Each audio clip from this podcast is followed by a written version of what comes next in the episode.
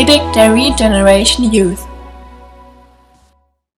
Wenn du dein Herz aufgemacht hast für Jesus und ans Kreuz glaubst, daran glaubst, dass er für dich gestorben ist, dann bringt er dich durch an diesen Orten. Das ist eine ganz hoffnungsfrohe, eine zuversichtlich machende Botschaft. Jetzt ging es in den letzten Kapiteln ganz, ganz, ganz, ganz viel um Gericht. Es ging um Zorn Gottes und ich wünsche euch, dass für euch jetzt auch so dieser Moment im Text anbricht, wo ihr merkt, dass ähm, so die Hitze des Gefechts vorbei ist, wo sich aller Zorn, wo sich alle Plagen, wo sich aller Nebel lichtet und was ganz Neues da ist. Einfach Gottes, Gottes neue Welt, der Himmel. Und das Beste an diesem Ort ist, dass Jesus da ist, dass wir ihn von Angesicht zu Angesicht schauen. Und das sollte für dich auch das Attraktivste am Himmel sein. Am Anfang der Bibel können wir nachlesen, wie das Paradies geschaffen wird. Und dann lesen wir auch ganz, ganz schnell davon, dass das Paradies quasi verloren geht. Nicht so nach dem Motto, ups, wo ist das jetzt hin? Aber ich denke, ihr wisst, was ich mit dem Begriff meine. Dass Sünde in die Welt kommt und das, was Gott als Paradies geschaffen hat, ruiniert wird. Und deswegen ist der Zustand der Welt jetzt, wie er ist. Und die gute Botschaft ist, dass Gott das Paradies wiederfindet, in Anführungsstrichen, und wieder aufrichtet. Das ist was Wunderbares. Wenn wir jetzt eine Geschichte erzählen oder wenn du ein Buch liest, was eine Geschichte erzählt, dann ist es an sich meistens so aufgebaut, dass wir einen Anfang haben, so eine Einleitung, ein Hauptteil und ein Ende. Und keine Angst, ihr seid nicht im Deutschunterricht gelandet. Ähm, da gehe ich nicht jetzt groß weiter drauf ein. Wäre ich auch nicht zu in der Lage, ganz ehrlich. Aber ich will euch nochmal daran erinnern, dass die Bibel anders aufgebaut ist. Man könnte jetzt so irgendwie so denken, ja, wir gucken uns die letzten beiden Kapitel der Bibel an. Das ist jetzt so der, der Schluss. Aber eigentlich erkennen wir heute, dass das alles vorher nur Vorspann war und dass die beiden Kapitel erst der Hauptteil sind, darum, wo es Gott eigentlich darum geht. Am Anfang ist da was, sind da seine, seine Pläne, seine Wünsche sind zerstört worden. Er hat sich für uns Menschen was anderes erdacht, das Paradies, der Garten Eden. Und er setzt seinen Willen durch. Und am Ende hat das Bestand, was er sich ursprünglich erdacht hat, nur noch in einer vollkommeneren Form. Das ist doch eine coole Aussicht, oder? Oh wow, was sind gerade in euren Köpfen? Die Weihnachten oder die Arbeiten, die noch zu schreiben sind nächste Woche oder naja, sind zu Hause. Äh, machen zumindest den Eindruck. ja, das, was der Johannes uns heute Abend beschreibt, das übersteigt seine eigene Vorstellungskraft. Ja? Er hat das zwar alles gesehen, aber weiß nicht wirklich, wie er das in Worte packen soll. Und ich glaube, das ist auch für uns schnell verständlich, wenn wir über den Fakt nachdenken, dass wir jetzt an gewisse Dimensionen gebunden sind. Zum Beispiel an die Dimension Zeit. Ja? Niemand von uns kann irgendwie so die Zeit verlassen und auch außerhalb der Zeit denken. Wir können, wir sind quasi Zeitreisende, wir reisen automatisch in die Zukunft, aber wir können jetzt nicht in die Vergangenheit gehen und auch nicht schnell in die Zukunft reisen. Ja? Wir reisen ja alle im gleichen Tempo, gehe ich mal von aus. Ähm wir sind von unserem Denken her an die Dimension Zeit gebunden. Wir sind auch an die Dimension Raum gebunden. Auch das ist ja schon mal so eine Sehnsucht, so, ah, auf der einen Seite so mit dem Thema Zeit, ja, da könnte ich nochmal mich zurückbeamen, da würde ich das eine oder andere anders machen. Oder jetzt bin ich gerade in dem kalten Deutschland, ich wäre jetzt gern woanders und ich erkläre das alles nur nicht, damit eure Gedanken abschwirren, was ich glaube ich bei dem einen oder anderen erreiche, weil ihr anfangt zu träumen, ähm, jetzt gerade in Florida zu sein oder in Hawaii oder sonst wo. Ich erkläre das nur, um euch zu sagen, es ist normal, dass wir das eine oder andere nicht verstehen und unsere Vorstellungskraft davon einfach gesprengt wird. Und es wäre jetzt komisch, wenn ich jetzt heute Abend versuchen würde, tausend Antworten über den Himmel zu geben, über einen Ort, der unsere Dimensionen übersteigt wo wir nicht mehr zum Beispiel an die Dimension Zeit gebunden sind. Und deswegen ist es für mich vernünftiger, das eine oder andere einfach so stehen zu lassen und uns über Dinge zu freuen, die wir wirklich wissen können. Ihr könnt gerne mit mir lesen, Offenbarung 21, ich lese mal die ersten acht Verse vor.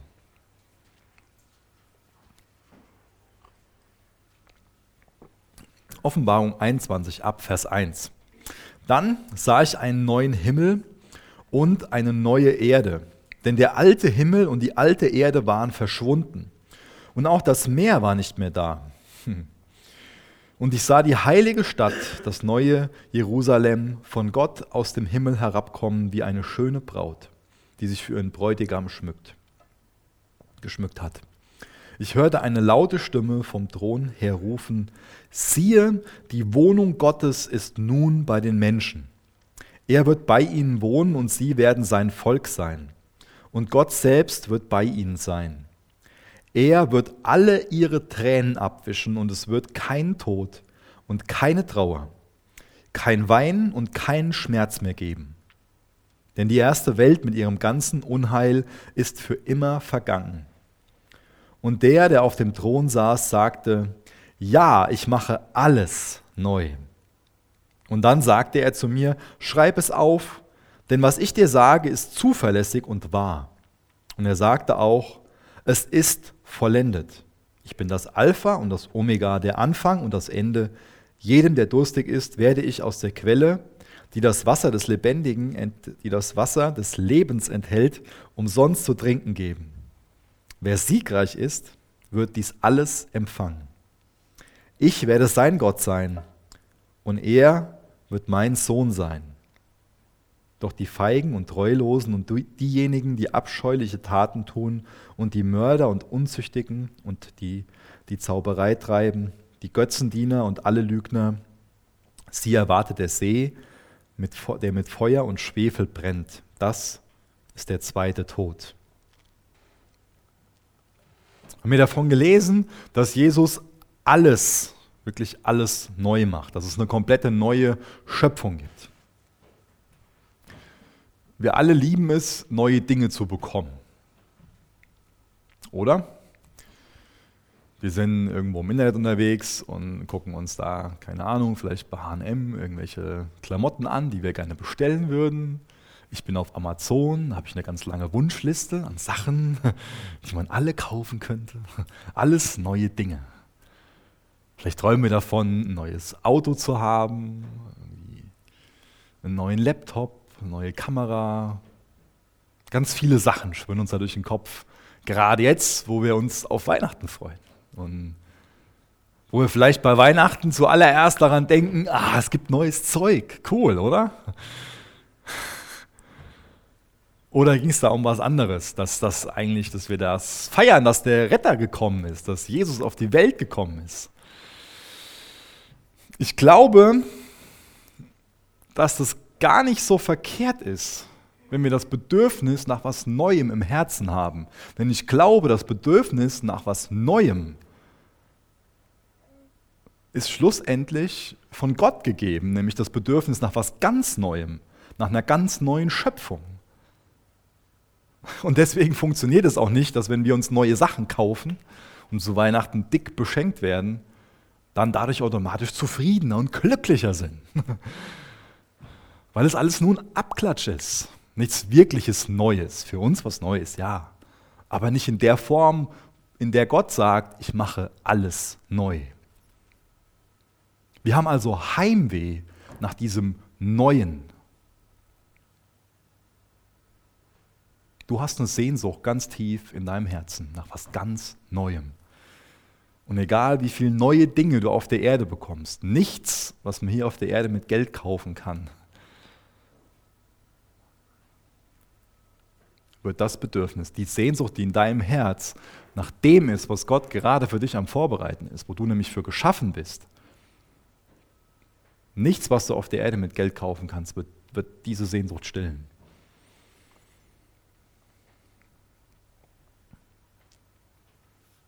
Wie macht Gott alles neu? Wir haben jetzt schon uns in den ganzen Kapiteln angesehen, dass Gott nach und nach alles Böse aus der Welt rausschmeißt, alles Böse vernichtet, den Ursprung des Bösen vernichtet, die Wurzeln des Bösen könnte man sagen, zieht. Und Gott wird alle tragischen Auswirkungen der Sünde vernichten. Dadurch wird alles neu.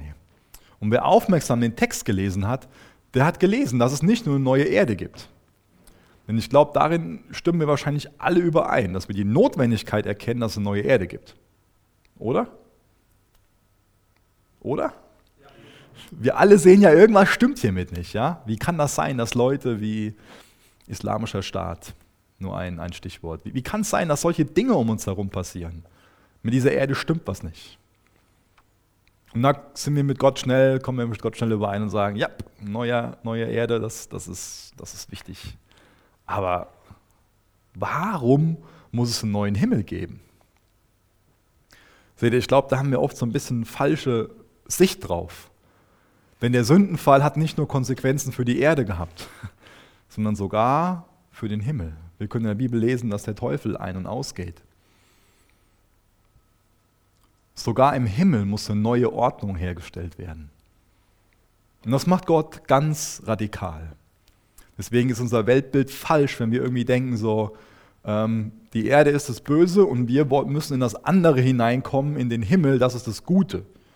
Das können wir nicht so gegenüberstellen als gut und böse, sondern Gott weiß, die ganze Schöpfung als Gesamtheit da muss was Neues entstehen. Und das neue Ewige wird das sein, wenn sich Himmel und Erde in eins vereinen, wenn der Himmel auf die Erde kommt in Form von diesem neuen Jerusalem und er was komplett Neues schafft.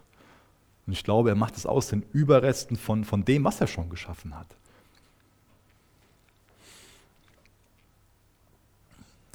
Ich habe eben schon im Text, was ich den gelesen habe, ähm, meine Stimme ein bisschen verändert, weil mir das jedes Mal irgendwie so, wo ich so denke, da stimmt doch was nicht. Wenn ich davon lese, dass es im Himmel kein Meer mehr gibt. Wie kann das denn sein? Ich liebe das Meer. Ja? Ich fahre zum Urlaub machen ans Meer. Ich liebe es, Kajak zu fahren, zu schwimmen, zu tauchen. Es kann doch nicht sein, dass das dann weg ist, oder? Das geht doch nicht. Und ich weiß auch gar nicht, ob Gott sagen will, dass es das Meer nicht mehr gibt in der Form, wie es es jetzt gibt.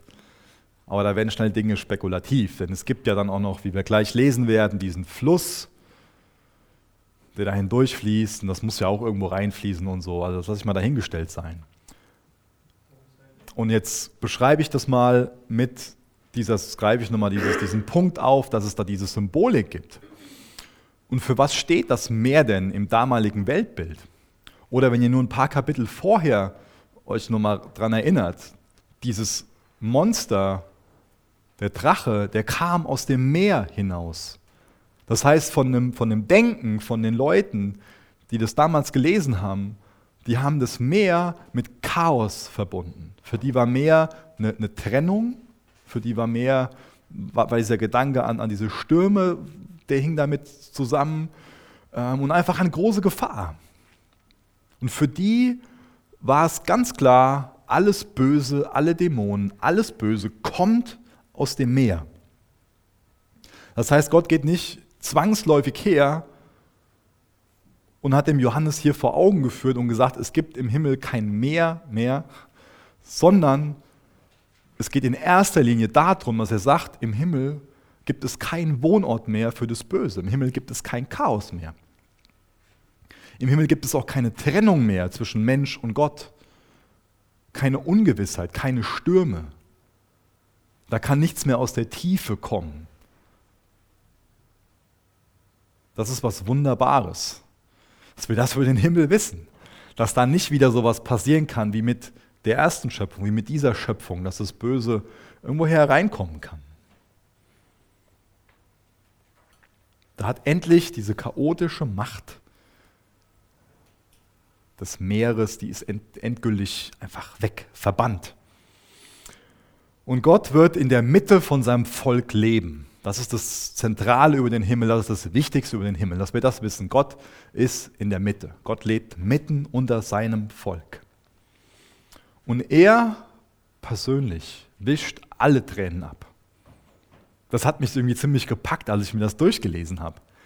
Er persönlich, Gott persönlich, wischt alle unsere Tränen ab. Wir haben ja sonst viel von Engeln gelesen. Engel sind Botschafter, dienstbare Geister. Hätten natürlich ein paar Engel sagen können, hey, du gehst mal zu Jana und, und wischst der die Tränen ab und du gehst zum Jan. Und Gott selbst kommt zu uns und wischt unsere Tränen ab. Warum heulen wir? Zum Teil heulen wir vielleicht, weil wir versagt haben und uns versündigt haben. Und wir sind betrübt über unsere Schuld. Dafür wird es im Himmel keinen Anlass mehr geben. Wir heulen vielleicht auch, weil wir Mitleid mit jemandem haben. Das haben wir auch im Leben von, von Jesus gesehen, dass Jesus nach Jerusalem marschiert ist und er hat die Stadt von oben gesehen und hatte Mitleid mit den Menschen dort. Vielleicht hast du Mitleid mit den Christen, die vom IS geköpft werden und, und heulst vor Mitleid. Vielleicht hast du Mitleid mit, mit Menschen, die verloren sind, die ohne Jesus im Herzen leben und nicht mit ihm leben wollen. Im Himmel muss es kein Mitleid mehr geben, weil es allen wunderbar geht, weil es kein Unrecht mehr gibt. Deswegen ist auch der Grund weg. Wir heulen aus Schmerz, aus, aus Enttäuschung. Vielleicht auch schon mal, weil wir überfordert sind.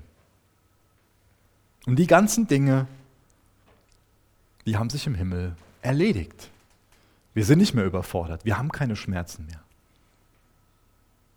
Uns geht es einfach nur gut. Glück und Zufriedenheit, weil wir Jesus von Angesicht zu Angesicht sehen und einfach nur fasziniert sind von, von seiner Gegenwart, von seiner Herrlichkeit. Und wir davon einfach nur ergriffen sind und es einfach nur wunderbar finden. Und dann haben wir im Text davon gelesen, von Mördern, von Götzendienern, von Unzüchtigen, von Lügnern. Und ich muss so denken, hey, das versaut doch die ganze Stimmung hier. ja.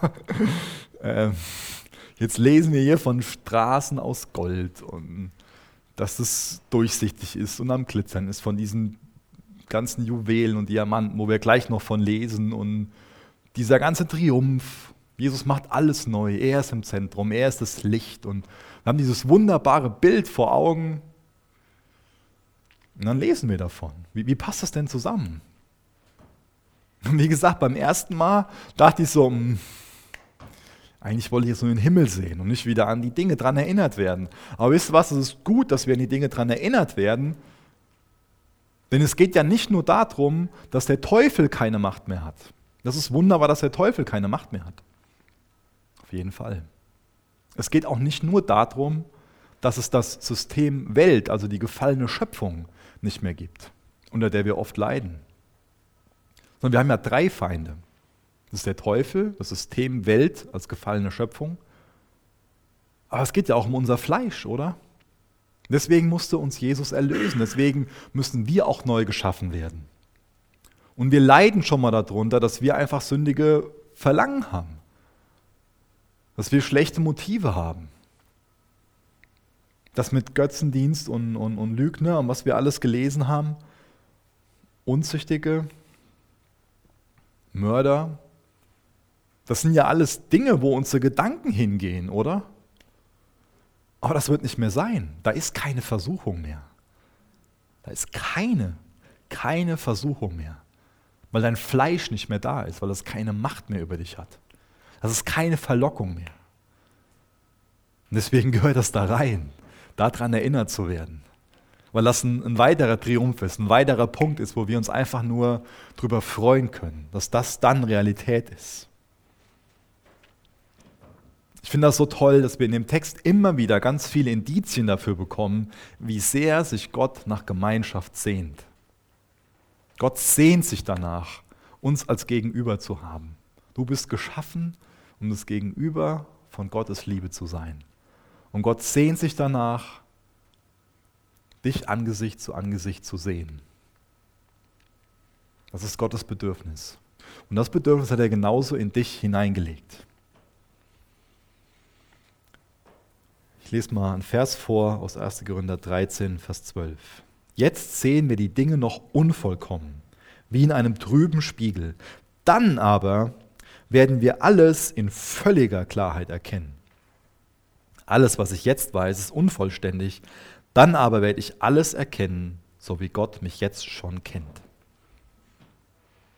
Dann ist unser, unsere, unser Heimweh, unsere Sehnsucht nach dieser Gemeinschaft mit Gott und nach der vollkommenen Gemeinschaft miteinander und auch die Sehnsucht nach einer intakten Beziehung zu sich selbst, in Anführungsstrichen, die ist dann vorbei, die ist dann gestillt. Dann sind wir absolut zufrieden. Und dann sehen wir Jesus, wie er wirklich ist. Dann haben wir nicht mehr irgendwie komische Vorstellungen über ihn und unterschiedliche Meinungen, sondern sehen wir Jesus, wie er ist. Nicht mehr in einem trüben Spiegel, nicht mehr unvollständig, sondern wir sehen Gott, wie er ist. Und das ist das Kostbarste am Himmel. Das ist das Wertvollste an diesem Ort. Gott zu sehen, wie er ist.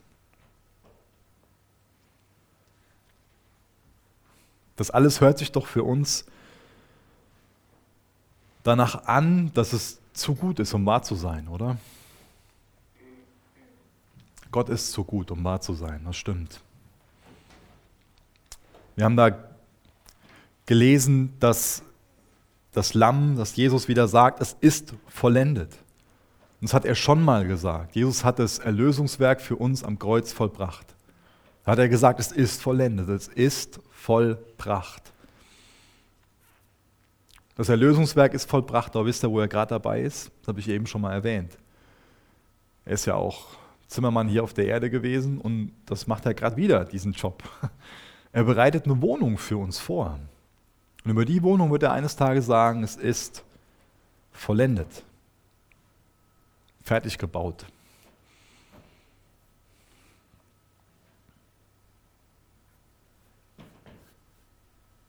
Lebst du in dem Bewusstsein, dass Jesus gerade eine Wohnung für dich am Vorbereiten ist? Dass er gerade einen Platz für dich schafft, der perfekt ist für dich?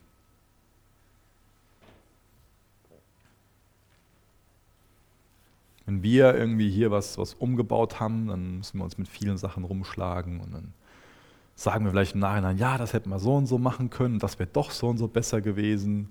Oder auch zu Hause bei dir, vielleicht hast du irgendwie das Zimmer neben deiner Schwester und bist ständig davon angenervt, dass die so laut Musik hört oder deine Schwester ist gestresst, weil du, keine Ahnung, gerne laut Ballerspiele spielst oder so. Erzähle ich von euch zu Hause, oder? Nein, gut. Das Nur weil ihr gerade so gucktet.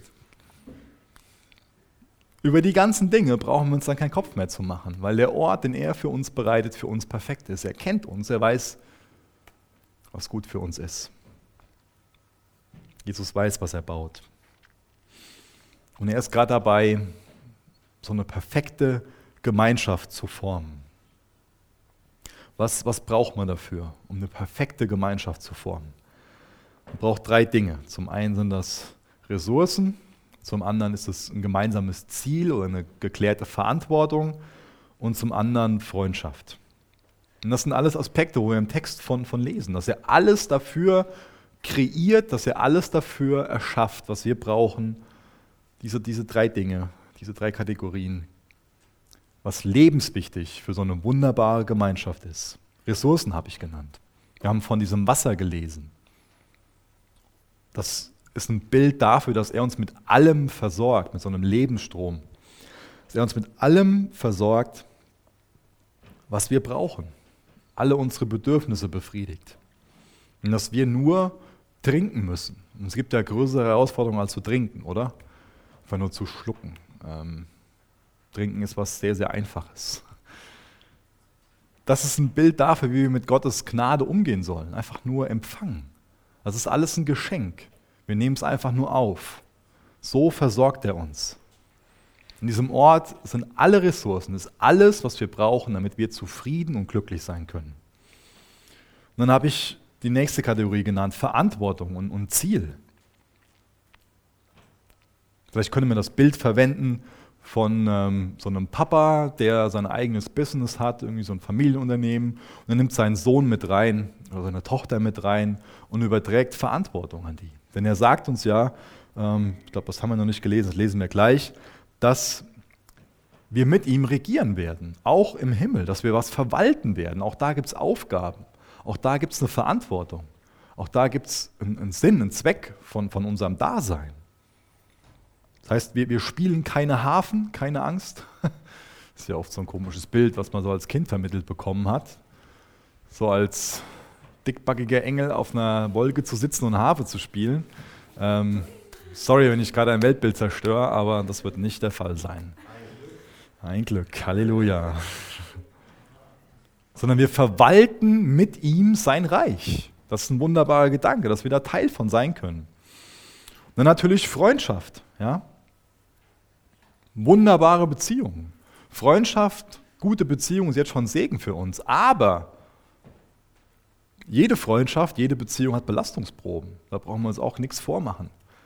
Freundschaft sind nicht einfach nur immer easy peasy. Das wissen wir alle. Sollten wir alle wissen. Freundschaft funktioniert nicht einfach so. Im Himmel wird Freundschaft einfach so passieren. Werden Beziehungen einfach so gut sein. Aber hier auf der Erde sind Beziehungen immer Belastungsproben ausgesetzt. Sind immer herausgefordert. Sind oft herausgefordert. Immer ist eine Übertreibung, sorry. Und ich glaube, wir kriegen dann große Probleme, wenn wir einfach das gleiche Denken über die Erde entwickeln, wie wir dann vielleicht durch den Text über den Himmel haben. Es ist normal, dass Freundschaften herausgefordert werden. Vielleicht die Beziehung zu deinen Eltern, vielleicht die, die Liebesbeziehung, in der du bist, auch schon mal die Beziehung zu Jesus, Beziehung hier in der Jugendgruppe, das, das gehört dazu, dass Beziehungen schon mal herausfordernd sind. Und welchem Vorbild folgen wir dann? Folgen wir dem Vorbild von Jesus, der bereit ist zu vergeben, der immer wieder hinterhergeht, der sagt, hey, auch wenn der Micha schon, schon wieder das und das macht und, und versagt und von mir wegrennt, ich gehe dem hinterher. Das wünsche ich mir, dass wir so mit Beziehungen umgehen, dass es für uns ein wirkliches Gut ist. Dass wir dafür kämpfen, gute Beziehungen zu haben, dass wir für die Liebe kämpfen, denn da kämpft auch Jesus für. Und im Himmel, da wird es easy mit den Beziehungen. Das sind die automatisch richtig gut. Ich lese mal weiter in Vers 9. Wir lesen jetzt einen sehr großen Abschnitt. Das ganze Kapitel bis Kapitel 22, Vers 5. Offenbarung 21 ab Vers 9. Dann kam einer der sieben Engel, welche die sieben Schalen mit den sieben Plagen getragen hatten, und sagte zu mir, Komm mit mir ich will dir die Braut, die Frau des Lammes zeigen. Da nahm er mich im Geist auf einen großen hohen Berg und zeigte mir die heilige Stadt Jerusalem, die von Gott aus dem Himmel herabkam. Sie war ganz von der Herrlichkeit Gottes erfüllt und funkelte wie ein kostbarer Edelstein, kristallklar wie Jaspis. Ihre Mauern waren breit und hoch und hatten zwölf Tore, die von zwölf Engeln bewacht wurden auch das ist wieder so ein Weltbildzerstörer. Da haben wir doch alle gedacht, dass der Petrus da sitzt, oder? Hm? Wo war ich jetzt? Genau. Und auf den Toren standen die Namen, in Vers 12 am Ende, und auf den Toren standen die Namen der zwölf Stämme Israels geschrieben, an jeder Seite. Im Osten, Norden, Süden und Westen befanden sich drei Tore. Die Mauer der Stadt hatte zwölf Grundsteine, auf denen die Namen der zwölf Apostel des Lammes geschrieben standen. Der Engel, der mit, der mit mir gesprochen hatte, hielt eine goldene Messlatte in der Hand, um die Stadt, ihre Tore und ihre Mauer zu vermessen. Als er sie maß, stellte sich heraus, dass sie viereckig und genauso lang wie breit war. Ihre Länge und Breite und Höhe betrugen je 2220 Kilometer muss also ein Würfel oder eine Pyramide sein. Dann maß er die Mauer, die 65 Meter dick war. Dabei benutzte der Engel ein bei Menschen übliches Maß. Die Mauer bestand aus Jaspis und die Stadt war reines Gold, so klar wie Glas. Die Mauer der Stadt war, aus, war auf zwölf Grundsteinen erbaut, die mit zwölf Edelsteinen geschmückt waren.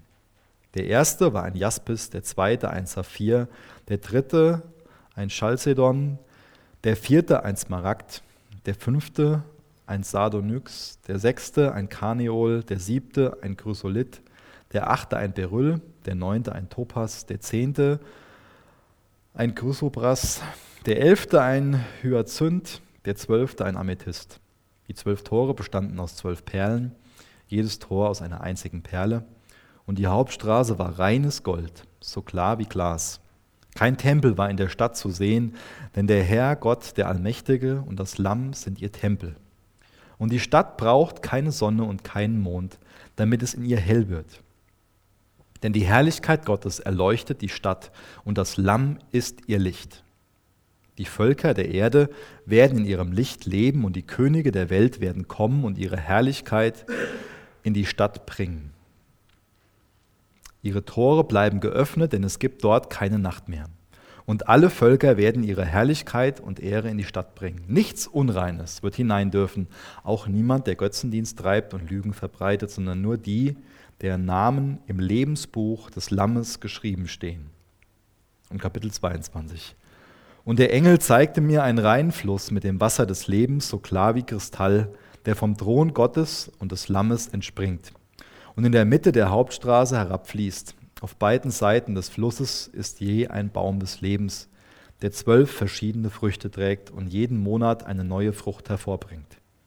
Die Blätter dienen zur Heilung der Völker. Nichts wird je wieder unter einem Fluch stehen, denn der Thron Gottes und des Lammes wird dort sein, und seine Diener werden ihn anbeten. Und sie werden sein Gesicht sehen, und sein Name wird auf ihren Stirnen geschrieben stehen. Und es wird dort keine, keine Nacht mehr geben. Man wird weder Lampen noch das Licht der Sonne brauchen, weil der Herr Gott über ihnen leuchten wird. Und sie werden für immer und ewig herrschen.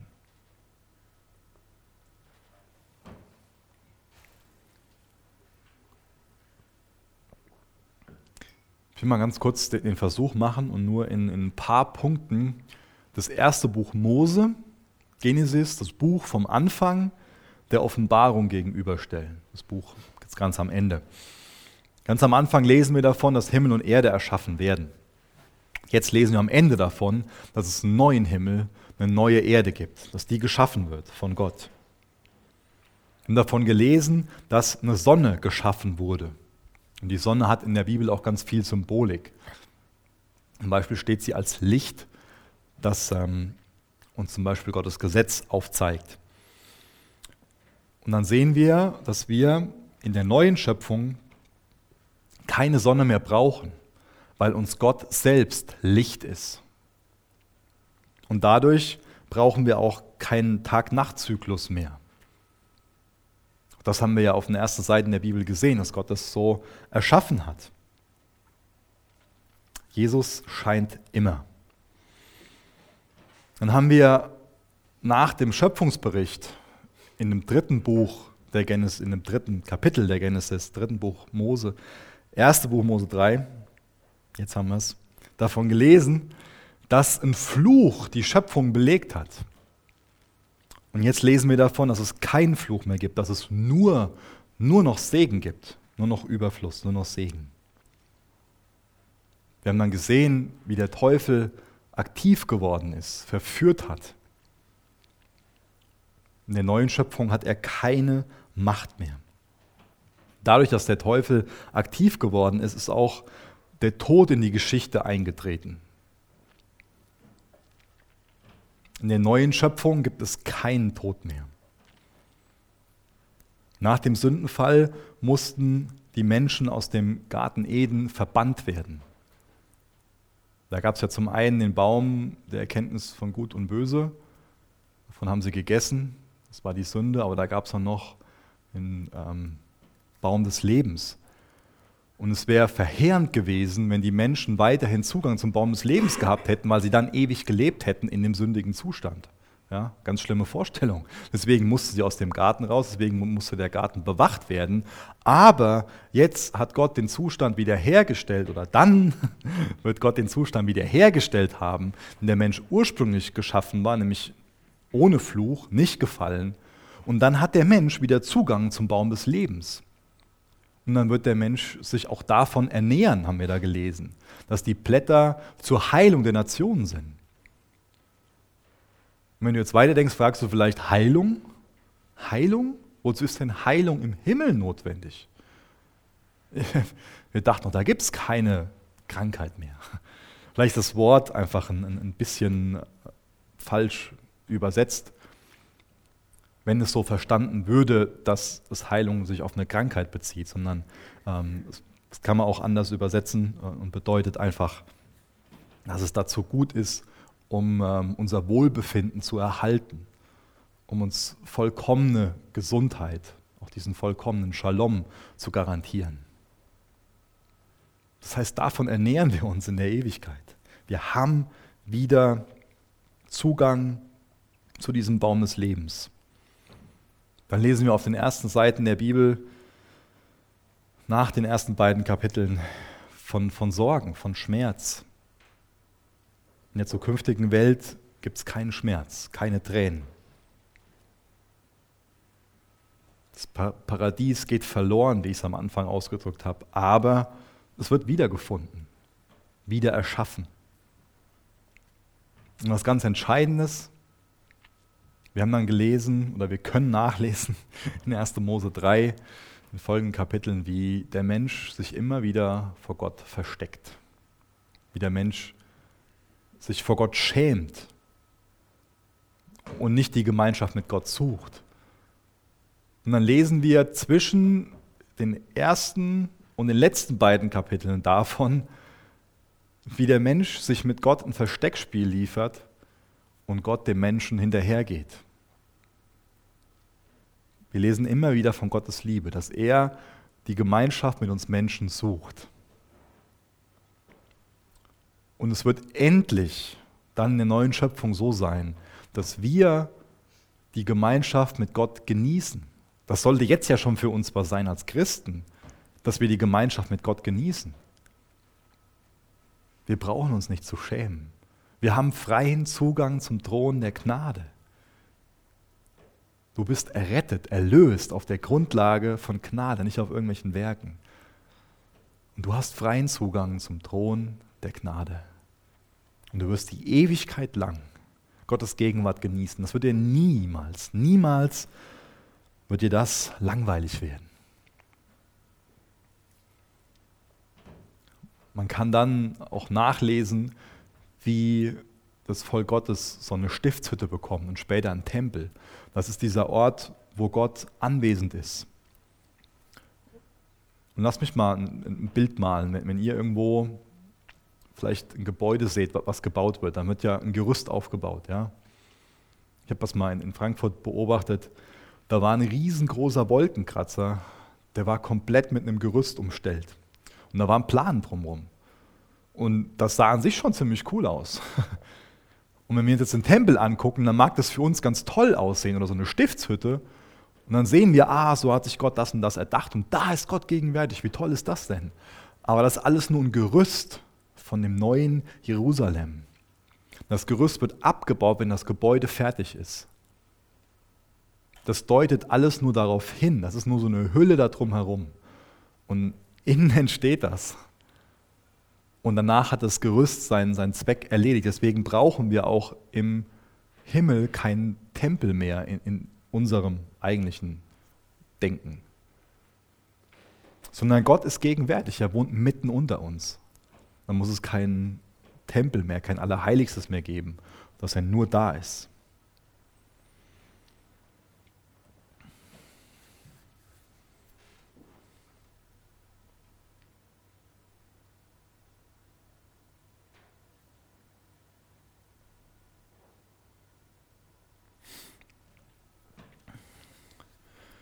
überspringe hier mal was. Ganz kurz. Was ist so die, die Essenz von dem, was wir jetzt hier als Gottes neuer Welt beschrieben bekommen haben? Was ist so Gottes, Gottes Ziel? Was ist jetzt schon Gottes Ziel mit uns Menschen? Gott will uns für sein Reich begeistern. Er will, dass wir Teil von seinem Reich werden. Und wir werfen oft mit diesem Begriff Gottes Reich um uns und, und weiß nicht, was wir so für eine Vorstellung davon haben. Wie man Gottes Reich, auch wie man denn die zukünftige Schöpfung gut beschreiben kann, ist Gottes Leute an Gottes Ort unter Gottes Herrschaft. Das ist das, was, was sich Gott für uns wünscht. Dass wir seine Kinder werden, Gottes Leute, an seinem Ort sind das ist jetzt schon so ein kleiner Abklatsch, dass wir Gemeinde sein dürfen. Aber dieses Zukünftige, dass wir in dieser neuen Schöpfung im neuen Jerusalems sein werden, unter seiner Herrschaft. Und wir können uns jetzt auch schon seine Herrschaft unterstellen, oder? Wir können jetzt schon sagen, dass hier dieses Mein Wille geschehe, oder wir können sagen, Gott, dein Wille geschehe. Wir können uns Gottes Herrschaft unterstellen, indem wir sagen, ich lebe nach Gottes Wort oder ich lebe nach meinen Gedanken. Ich gehe meinen sündigen Versuchungen nach so weiter. Gottes Leute an Gottes Ort unter Gottes Herrschaft. Das ist eine gute Beschreibung für den Himmel. Und deswegen ist es wichtig, dass wir den Himmel als, als Ort sehen, den, den Gott uns bringen muss. Also als ein Ort, der nicht von, von dieser Welt ist. Was hast du für, für eine Vorstellung vom, vom Himmel? Ich weiß nicht, ob du so ein Typ bist, dass du dir irgendwelche Zeitschriften kaufst, ähm, die ein Hobby betreffen. Und es könnte sein, dass das Zeitschriftencover so ein Abbild von deinem Himmel ist. Alle, alle Vorstellungen, die wir vom Himmel haben, die sich irgendwo auf uns beziehen, die wären im Grunde genommen vollkommen falsch. Wir sind oft gedanklich damit beschäftigt, unser eigenes Reich zu bauen, uns selbst zu verwirklichen. Aber der Himmel ist kein Ort, wo es darum geht, dass unser Wille geschieht, sondern der Himmel ist der Ort, wo Gottes Wille geschieht, wo wir uns Gottes Herrschaft unterstellen. Und das ist das Beste, was uns je passieren kann. Denn nur dann, wenn wir uns absolut Gottes Herrschaft unterstellen, können wir glücklich und zufrieden sein. Das mögen wir vielleicht im ersten Moment nicht übereinander bringen, aber das ist genau die Wahrheit. Nur dann, wenn wir uns Gottes Herrschaft unterstellen, nur dann, wenn wir sagen, Gott, dein Wille geschehe, nicht meiner, dann können wir zufrieden und glücklich sein. Der Himmel ist kein Ort, an dem wir unseren selbstsüchtigen oder unseren sündigen Verlangen nachkommen können. Der hat nichts mit unserem Traumurlaub zu tun, in dem Sinne. Himmel, das ist der Ort, an dem Gottes Wille geschieht. Alle Zeit, in jeder Ecke, in jeder hintersten Ecke. Und auch von jedem Einzelnen, der anwesend ist. Und das beantwortet unsere tiefsten Wünsche. Ich habe eben schon von diesem Heimweh gesprochen. Dann sind wir zu Hause, wenn wir Gottes Kind sind, an Gottes Ort, unter Gottes Herrschaft. Danach haben wir Heimweh. Danach richten sich unsere Sehnsüchte, das Verlangen, was in uns ist. Gott geht es um sein Reich und nicht, nicht um dein Reich. Das ist vielleicht eine schlechte Nachricht für dich, aber Gott geht es um sein Reich. Der Himmel wird sein Reich sein.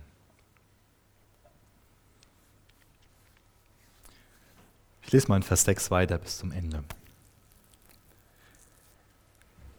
Offenbarung 22, Vers 6 bis Ende. Dann sagte der Engel zu mir, diese Worte sind zuverlässig und wahr. Der Herr Gott, der seinen Propheten mitteilt, was in der Zukunft liegt, hat seine Engel geschickt, um seinen Dienern zu sagen, was bald geschehen muss. Ja, ich komme bald. Glücklich ist, wer an der prophetischen Rede in dieser Schriftrolle festhält. Ich, Johannes, bin derjenige, der all diese Dinge hörte und sah. Und als ich dies alles gehört und gesehen hatte, fiel ich nieder, um den, um den Engel anzubeten, der es mir gezeigt hatte. Aber er sagte, nein, bete nicht mich an.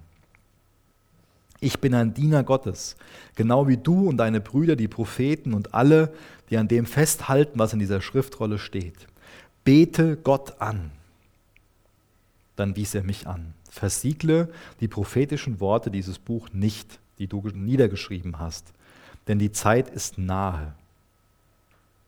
Die Offenbarung ist also ein Buch, was wir uns angucken sollen, nicht wo wir von sagen sollen, oh, das können wir eh nicht verstehen, sondern es soll nicht versiegelt werden, denn die Dinge geschehen bald, die Zeit ist nahe. Vers 11. Wer Unrecht tut, soll weiter Unrecht tun. Wer unrein ist, soll sich weiter verunreinigen. Wer gerecht ist, soll weiter gerecht handeln. Und wer heilig ist, soll weiter heilig leben. Siehe, ich komme bald und mein Lohn mit mir, um allen zu vergelten, was sie getan haben. Ich bin das Alpha und das Omega, der Erste und das Letzte, der Anfang und das Ende. Glücklich sind diejenigen, die ihre Kleider waschen, damit sie durch die Tore der Stadt eintreten und das Recht haben, vom Baum des Lebens zu essen. Außerhalb der Stadt sind die Hunde, die Zauberer, die Unzüchtigen, die Mörder, die Götzendiener und alle, die es lieben, in Lüge zu leben. Ich, Jesus, habe meinen Engel geschickt, um euch diese Botschaft für die Gemeinden zu bezeugen. Ich bin der Ursprung Davids und zugleich sein Nachkomme. Ich bin der glänzende Morgenstern. Der Geist und die Braut sagen, komm. Und wer sie hört, soll sagen, komm. Wer durstig ist, der komme. Wer will, soll kommen und umsonst vom Wasser des Lebens trinken. Und ich versichere jedem, der die prophetischen Worte dieses Buches hört, wenn jemand dem, was hier geschrieben steht, irgendetwas hinzufügt, wird Gott ihm die Plagen zufügen, die in diesem Buch beschrieben werden. Und wenn jemand irgendetwas von den prophetischen Worten dieses Buches wegnimmt, wird Gott ihm seinen Anteil am Baum des Lebens und an der heiligen Stadt wegnehmen, die in diesem Buch beschrieben werden. Derjenige, der dies alles bezeugt, sagt, ja, ich komme bald. Amen, komm, Herr Jesus. Die Gnade des Herrn Jesus soll euch begleiten. Jetzt hat Gott uns den Himmel vor Augen geführt. Und im letzten Abschnitt ist es wie so eine kam es für mich so rüber, als ob er sagt, hey, was machst du jetzt mit diesem Einblick? Und ich glaube, was Gott uns die Frage stellen will, ist der Himmel nur unser Ziel? Lassen wir uns von Gott da nur hinbringen? Oder wird der Himmel auch zu unserer Motivation? Das ist eine wichtige Frage. Ist der Himmel auch eine Motivation für dich? Denn wenn der Himmel unsere Motivation wird, dann bekommen wir einige Dinge hier im Text gesagt, die dann für uns wahr sind. Und zwar eine Sache, die haben wir in Vers 6 bis 11 und auch 18, 19 in den Versen ähm, gesehen. Wenn der Himmel unsere Motivation ist, dann halten wir uns an Gottes Wort. Und ich will jetzt nochmal ganz, ganz, ganz, ganz kurz nur das nochmal so als Zeitstrahl vor Augen malen bei euch, was wir in der Offenbarung gesehen haben. In dem ersten Kapitel fängt es damit an, dass wir Jesus als den Auferstandenen sehen. Ja? Und dann Kapitel 2 bis 3 sehen wir die Gnadenzeit, das Gemeindezeitalter. Und da bekommen wir auch so ein bisschen Einblick in die Kirchengeschichte. Wir bekommen, wir sehen dieses sieben Cent Schreiben. Das waren sieben Briefe an sieben Gemeinden, die es damals gab und die damals eine Bedeutung hatten für die Gemeinden. Und diese sieben Cent Schreiben haben auch noch heute alle eine Bedeutung für uns. Aber ich glaube, dass die sieben Cent Schreiben auch stellvertretend für einzelne Epochen in der Kirchengeschichte stehen.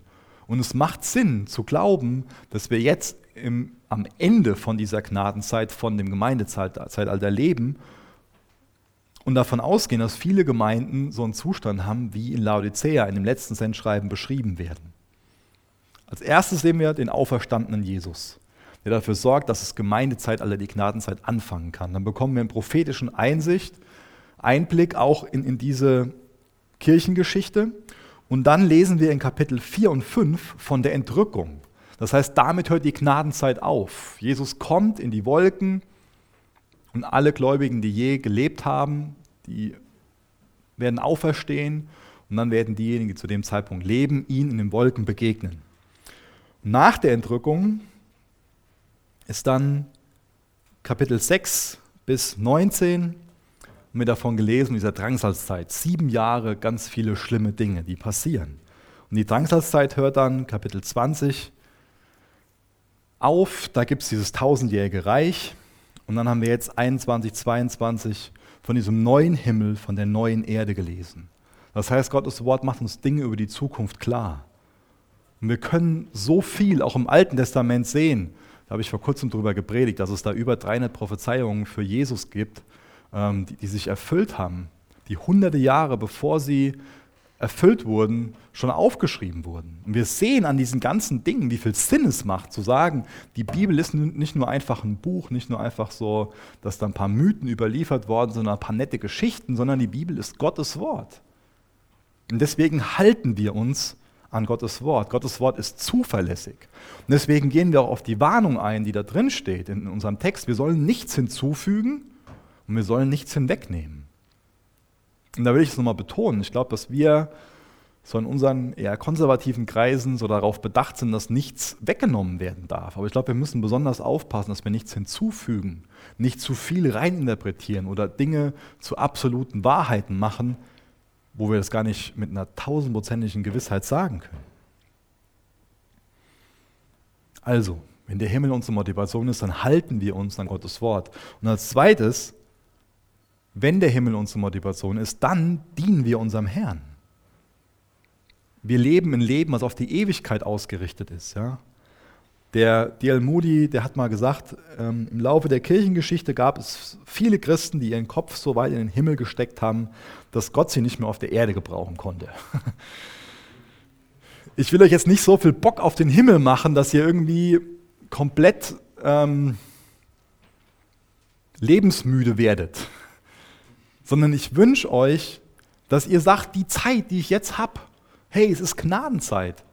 Ich kann das anderen Leuten weitergeben. Ich habe das Evangelium, ich habe die Bibel, ich habe Gottes Geist in mir, ich habe eine Gemeinde und ich diene Jesus und ich sage anderen davon weiter. Ich verplemper meine Zeit nicht, sondern ich nutze die Zeit, die ich hier habe. Ich weiß, ich habe einen Auftrag, ich bin auf einer Mission.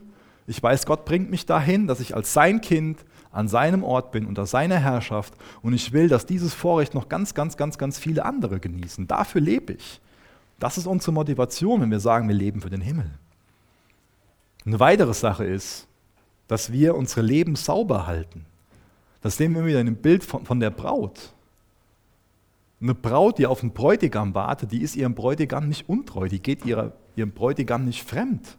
Deswegen beten wir nur Gott an. Das haben wir auch wieder in dem Text gerade gelesen, dass selbst der Johannes darin versagt, und wo wir das letzte Woche schon mal gelesen haben, da hat er einen Engel angebetet anstelle Gott, macht er das schon wieder. Aber das zeigt uns doch auch Gottes Gnade, dass er so Leute gebraucht, die, die versagen. Wir sind alle noch nicht fertig. Wir sind alle noch auf einer Reise. Wir sind erst fertig, wenn wir im Himmel sind. Solange werden wir versagen. Solange haben wir eine Tendenz, falsche Dinge anzubeten. Aber das Wichtigste ist, immer wieder zurückzukommen zur Bibel. Und in dem Sinne unsere Leben sauber zu halten, die Sachen dann rauszuschmeißen, wenn die uns bewusst werden. Und natürlich auch auf der Hut zu sein, dass sie nicht reinkommen. Aber wir werden immer sündigen. Und dann haben wir einen wunderbaren Gott, der uns vergibt. Und als letztes, wir erwarten, dass Jesus wiederkommt. So schließt ja das ganze Buch. Komm, Herr Jesu. Amen. Komm, Herr Jesu. Wir wünschen uns das, dass das Realität wird. Wir wissen, es kommt, wir wissen nicht genau, wann es kommt. Aber wir leben mit der Einstellung, ja, Jesus, komm wieder. Was hast du für eine Einstellung zu dem Buch? Schmeckt dir die, diese Botschaft? Ist, das, ist, die, diese, ist dieses Buch ist was, was Köstliches für dich? Freust du dich über denjenigen, um den es in diesem Buch geht, über Jesus? Jesus zieht sich quer durch dieses Buch hindurch. Die Bibel offenbart Jesus. In der Offenbarung geht es nicht in erster Linie um Prophetie als, als Zeitstrahl, das und das wird passieren, sondern es ist die Offenbarung von Jesus Christus. Hast du Jesus dadurch besser kennengelernt? Eine Sache, die ich heute gar nicht groß behandelt habe, war, und das tut mir echt ein bisschen leid, weil das voll wichtig ist für den Text. Es sind ganz, ganz, ganz, ganz viele Namen Gottes in dem Text. Wie reagierst du jetzt auch auf die Sachen, die ich jetzt zuletzt gesagt habe? So, was ist denn unsere Motivation? Leben wir für den Himmel? Halten wir uns an Gottes Wort? Lass dich mal dazu ermutigen, die mal vorzunehmen, nicht nur vorzunehmen, das mal anzugehen und zu sagen, über die nächste Woche liest du ein paar Mal diese Kapitel durch. Schreibst dir mal die Namen raus, die Namen Gottes, und dann denkst du darüber nach, was diese Namen Gottes für eine Bedeutung haben für dich, was der Alpha und Omega ist. Das sind ganz, ganz viele Namen drin. Ganz viele werdet ihr da finden. Und dann denkt drüber nach, was hat das für, für einen Einfluss auf dich? Wenn Gott so und so ist, was bedeutet das für dich? Schreibt es am besten auf in eure Handys oder auf eure Dingens und, macht das mal. Und wenn ihr gerade nicht irgendwie am, am Bibellesen Zeit seid, sondern nicht wirklich regelmäßig Zeit habt, dann, dann fangt wieder damit an. Es ist so wichtig, dass ihr in Gottes Wort seid. Dann fangt nochmal an, damit Johannes zu lesen. Und lest euch jeden Tag ein Kapitel durch und stellt euch einfach verschiedene Fragen zu dem Text. Schreibt euch täglich einfach auf, zum Beispiel eine Sache, die euch in dem Text begeistert. Dann eine Sache, die euch überführt von irgendeiner Sache, die in eurem Leben ist. Dann so, so eine grundlegende Lehre der, der Bibel. Die könnt ihr euch auch noch aufschreiben. Nur, nur so ein Stichpunkt. Und irgendwas über Jesus. Frag dich, was lehrt der Text über Jesus? Ich wünsche euch das so, dass, dass, dass wir eine Generation sind, für die Gottes Wort wirklich kostbar ist und köstlich ist. Und das wird es erst nicht, wenn wir es irgendwie nur mit uns mal spazieren tragen in die Gemeinde, sondern wenn wir es aufschlagen und Zeit damit verbringen. Und dann wird uns Jesus offenbart, dann lernen wir ihn besser kennen. Und dann leben wir auf das ausgerichtet, was eigentlich unsere Mission sein sollte, was Gottes Mission ist. Gottes Mission ist, wie ich das eben beschrieben habe, Gottes Reich, ja? Gottes Kinder an Gottes Ort unter Gottes Herrschaft. Danach, danach lass uns trachten. Jesus ist so kostbar, dass wir dich ganz neu in der Offenbarung kennengelernt haben. Jesus, danke, dass du Gott bist.